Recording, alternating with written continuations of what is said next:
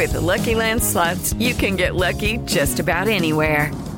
This is your captain speaking. Uh, we've got clear runway and the weather's fine, but we're just going to circle up here a while and uh, get lucky. No, no, nothing like that. It's just these cash prizes add up quick. So I suggest you sit back, keep your tray table upright, and start getting lucky.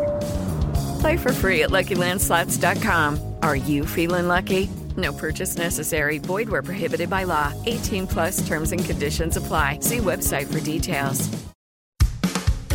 Recibe todo el panorama informativo en podcast con Alejandro Villalbazo e Iñaki Manero, un servicio de Asir Noticias. ¿Qué fue lo que pasó que ayer me quedé con el ojo cuadrado? Cuadrado. Estaba eh, checando redes sociales y de pronto me encontré con un mensaje del gobierno de México.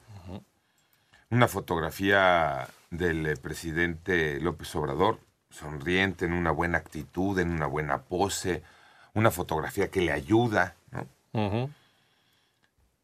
En Instagram me lo encontré, en la cuenta de Instagram del Gov México, acompañado del siguiente texto.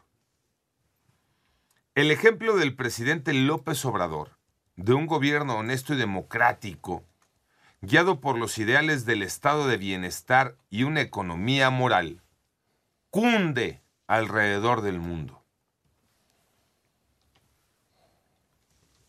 Y destaca cuatro puntos. El nuevo presidente de Colombia, Gustavo Petro, ordena eliminar gastos superfluos en el Estado. El francés Emmanuel Macron nacionaliza la industria eléctrica. En Estados Unidos, Biden considera subsidio a las gasolinas. El presidente de Chile anuncia pensión básica para adultos mayores de 65 años.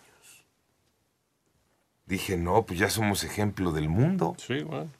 Estamos guiando al mundo con la política pública del gobierno de México. No, no.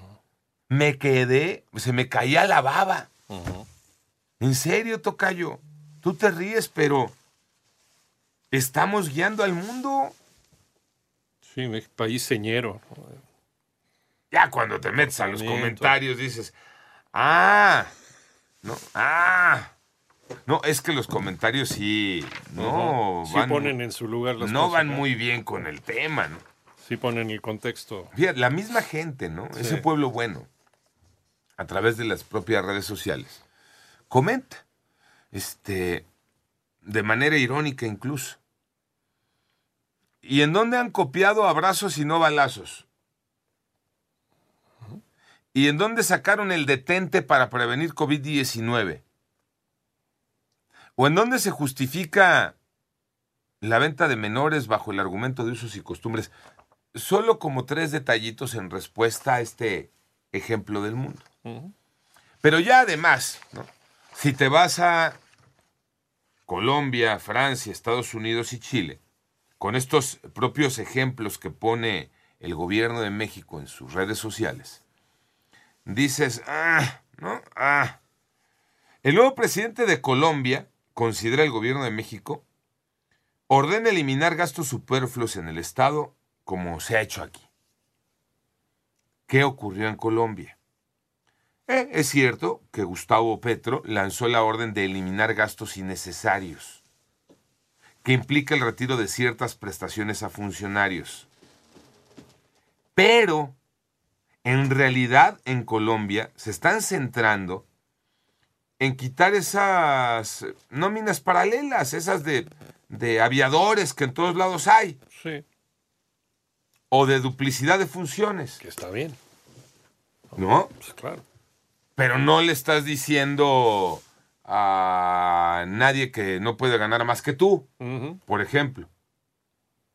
Sí, que es el discurso que he tenido desde que entró. O que caigamos a la pobreza franciscana. Franciscana. ¿no? En Francia, como tal, el gobierno de Macron no nacionalizó la industria eléctrica. Compró una de varias empresas y el gobierno de Francia lo argumentó de la siguiente manera.